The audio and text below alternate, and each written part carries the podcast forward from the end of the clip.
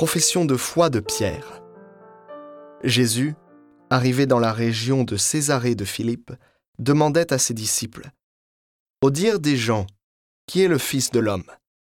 Ils répondirent Pour les uns, Jean le Baptiste, pour d'autres, Élie, pour d'autres encore, Jérémie ou l'un des prophètes.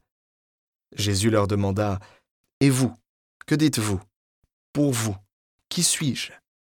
Alors Simon-Pierre prit la parole et dit, Tu es le Christ, le Fils du Dieu vivant.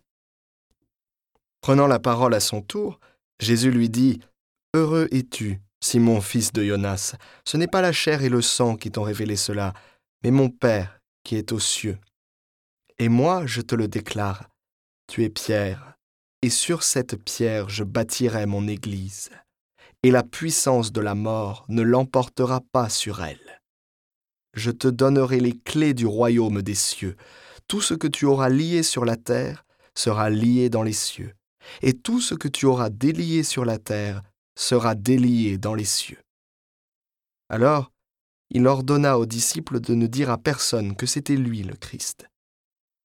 À partir de ce moment, Jésus commença à montrer à ses disciples qu'il lui fallait partir pour Jérusalem, souffrir beaucoup de la part des anciens, des grands prêtres et des scribes, être tué et le troisième jour ressuscité. Pierre, le prenant à part, se mit à lui faire de vifs reproches. Dieu t'en garde, Seigneur, cela ne t'arrivera pas. Mais lui, se retournant, dit à Pierre, Passe derrière moi, Satan. Tu es pour moi une occasion de chute. Tes pensées ne sont pas celles de Dieu, mais celles des hommes.